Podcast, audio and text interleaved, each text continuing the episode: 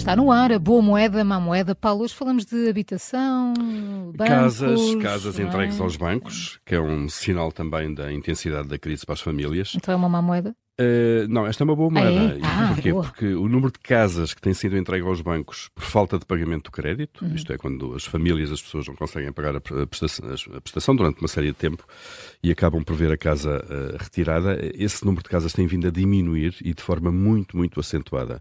Uh, a carteira de, de, de, casas de habitação que, que, os bancos têm para vender tem vindo também a diminuir e no segundo trimestre de 2023, portanto são dados recentes, atingiu o mesmo valor mais baixo de toda a série histórica que, que, que, que se conhece, mais de 10 anos, uh, acumulando um total de, de, apenas, apenas porque é um valor muito baixo, de facto, em relação aos valores históricos, 690 casas, uh, que os bancos todos tinham uh, para, para colocar no mercado, precisamente casas que, com que ficaram por este motivo. Uhum. Isto é uma notícia que está no Expresso a partir de dados da, da, do Confidencial Imobiliário, uma, uma plataforma de, de, de informação profissional sobre, sobre o mercado imobiliário.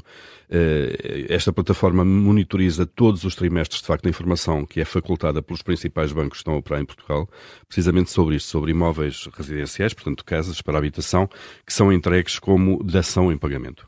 E isto são problemas que os bancos têm vindo a desfazer, porque ter um elevado número de casas costuma também gerar problemas para os bancos. Mas... Sem dúvida, até porque o negócio deles não é imobiliário, é Exatamente. é emprestar e... dinheiro e recolher depósitos. este é o número mais baixo de sempre, porque lá está, existiu esta forte queda eh, nas casas entregues aos bancos. Eh, dois fenómenos, esse é um deles, de facto, eh, portanto, ao longo dos últimos 10 anos tem vindo a cair uh, essa, esse fenómeno uh, e ao mesmo tempo os bancos também foram vendendo as que tinham em carteira. Um, só para termos uh, noção, no segundo trimestre deste ano, 2023, a banca recebeu então 101 imóveis habitacionais uhum. uh, devido ao incumprimento de créditos para a habitação. 101. Uh, quando comparamos com o primeiro trimestre de 2013, precisamente 10 há 10 anos, Uh, os bancos tinham recebido neste trimestre 1083 casas. Portanto, é basicamente um para 10 uh, aqui é o rácio. Uh, portanto, 10 vezes menos, uma descida de 90% uh, em igual período de 2013. Uh, atenção, no segundo trimestre, em 2013 nós estávamos no olho de furacão da crise uhum, financeira, obviamente. Foi o pior ano daquele período de intervenção da Troika para evitar a, ban a bancarrota. Um, quando olhamos para isto, é igualmente significativo, eh, de facto, o, o decréscimo registado no segundo trimestre deste ano face, por exemplo, já a 2022, isto é, não precisamos de recuar muito tempo para ver aqui uma, uma quebra. essa crise, sim. Exatamente. Neste caso foi menos 60% para as casas entregues aos bancos eh, e se recuarmos para antes da pandemia 2019, a queda também na casa dos 90%. Portanto, é uma tendência uhum. de, de, de, dos últimos anos e uma tendência muito forte. Este cenário revela, de facto, que os bancos estão a executar menos imóveis, uh, também estão a conseguir vender mais, de alguma maneira, despachar mais casas, não é? Portanto, entra menos, uhum. uh, entram menos casas e saem mais. Uh, isto apesar do aumento das taxas de juros no pois. último ano, sobretudo no último ano, não é? Por, por regiões, é na região centro que há maior concentração de imóveis que está na posse dos bancos, depois as áreas metropolitanas de Lisboa e região norte, e entre os bancos, já agora, para termos essa ideia, que reportam esta informação, portanto, estamos aqui a falar de bancos de dados agregados da Caixa, do BCP, do Santander, Novo Banco BPI, Banco Montepio e Crédito Agrícola, eu diria, olhando assim, que temos aqui quase 95% do mercado bancário em Portugal. Pois é, estava a ver aqui qual é que faltava. São muito poucos. Faltam, faltam, faltam bastantes ainda. Faltam bastantes, mas, mas, mas, sim, mas é, eu tenho conta neste. Tenho aqui neste, este não tenho, este tenho. São muitas contas, a não é uma A cota de mercado dos outros é muito pequena, claro. Tem, só, tem que distribuir, não é? Só a Caixa de Depósitos tem 25% do mercado. Logo aqui é uma fatia grande da pizza. Confirmo, confirmo. Então, esta era a boa moeda. Vamos a má lá, moeda, outro lado a má moeda que também podia ser boa, mas enfim, então, o Governo é... vai mudar as regras dos apoios à bonificação de crédito uh, e vai clarificar também os critérios de acesso ao apoio às rendas. Isto foi divulgado ontem por Mariana Vieira da Silva, a Ministra da Presidência, no, no, no briefing do Conselho de Ministros. Ficou com Bom, o menino nas mãos, não é? Ficou Para com o menino nas mãos, exato, em agosto. Quem fica em agosto fica sempre, pode ter, pode ter o, o, a sorte de correr tudo bem, não se passar nada, mas pode haver também estas coisas. Bom, e porquê é que o Governo vai mudar estas regras? Porque estes apoios não estão a ter uma procura eh, de acordo com as expectativas, uma, a procura, as pessoas estão a recorrer a ele muito abaixo, a níveis muito abaixo do esperado, eh, foi a própria Ministra que disse isso, mas, uh, e, e, olhando para isto não é nenhuma surpresa, porquê? Porque as regras de acesso são tão complicadas de entender logo à partida, Uh, e obviamente que as pessoas não recorrem uh, ao que quer que seja, ou a apoios também que não entendem de alguma maneira, não é?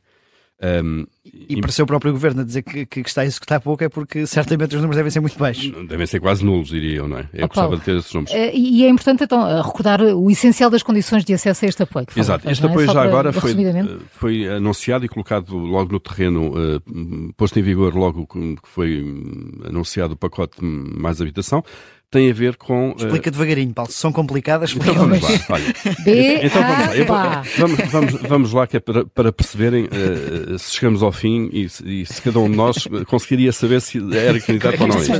Bom, trata-se de um apoio mensal que é atribuído com base na diferença entre os juros da prestação de crédito à habitação. Eu estou-vos a ler a forma como é apresentado pelo governo. Atribuído com base na diferença entre os juros da prestação de crédito à habitação e os juros da prestação da casa no momento da contratualização do contrato, acrescidos da taxa de stress, que é 3%. Eu acho que já estava Fiquei cansada. Eu, já fiquei cansada. Eu acho que aqui já perdemos 80% dos ouvintes. já perdemos 80% dos ouvintes. Um, Ainda por cima o, falaste o sistema... em stress, não é? é? é? o que isto provoca. O sistema é complicado porque é preciso ir ver uh, o momento em que o, o, o, contrato do crédito foi feito, em que as pessoas assinaram com o banco, uh, crescido 3 pontos percentuais, que é a simulação máxima que os bancos faziam uhum. e fazem ainda, isto vai deixar de ser assim, mas que faziam para perceber se aquela família ou aquela pessoa uh, tem capacidade uhum. num cenário de subida de juros e depois é preciso ver se agora as taxas de juros estão acima da taxa que, que foi contratada mais estes 2%. Portanto, basicamente é isso. Uhum. Eh, mas calma, isto é só a primeira regra. Depois, a bonificação de juros abrange os contratos eh, que foram celebrados até 15 de março de 2023, tudo bem, e créditos que tinham valor inicial máximo até 250 mil euros, isto é, é, é tranquilo. Uhum. Uh, o crédito deve ainda ter sido contratado com taxa variável também. Depois, é preciso ter um rendimento anual igual ou inferior ao sexto escalão da tabela de IRS. Eu pergunto quantas pessoas é que sabem qual é o sexto escalão. O Depois, sexto escalão. Uh, o, o, sexto ou o sétimo, qual, é o seu, escalão? escalão? Qual é o seu escalão?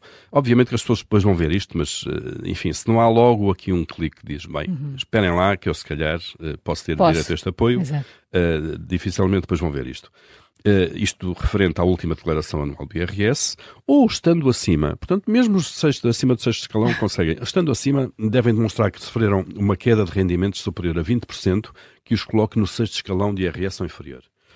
Imaginam só a papelada que é necessária. o nó que já deram. Isto claro. é como o tipo de sangue que a malta Pois, além disso, toda esta gente não pode ter um património financeiro que inclui depósitos, instrumentos financeiros, seguros de capitalização, certificados de fogo ao tesouro, com um valor total superior, não podem ter mais de 29.786 euros e 66 cêntimos. Eu tenho 67 cêntimos. Os, os 66 cêntimos é que estão aqui. É. Estragam Isto tudo. que deixou para ter azar. Depois, ainda, passando estas fases todas, a taxa de esforço uh, tem que ser igual ou superior a 35% do rendimento anual, isto é, aquilo que as pessoas pagam anualmente para a prestação uh, não pode levar uma fatia mais de 35% ou melhor, leva uma fatia mais de 35% de rendimento anual, uh, e portanto, isto são assim as, as, as, condições resumidas. Não admira que, de facto, uh, a corrida, se quisermos, a estes apoios esteja fraca ao ponto do Governo dizer agora que vai alargar este regime de apoio e vai clarificar os critérios também no, no acesso de apoio à renda. E ficou fácil percebermos porque é que é uma má é moeda, mas que podia ser boa. Exato. Paulo Ferreira e o Boa Moeda Má Moeda. Segunda-feira há mais para ouvir.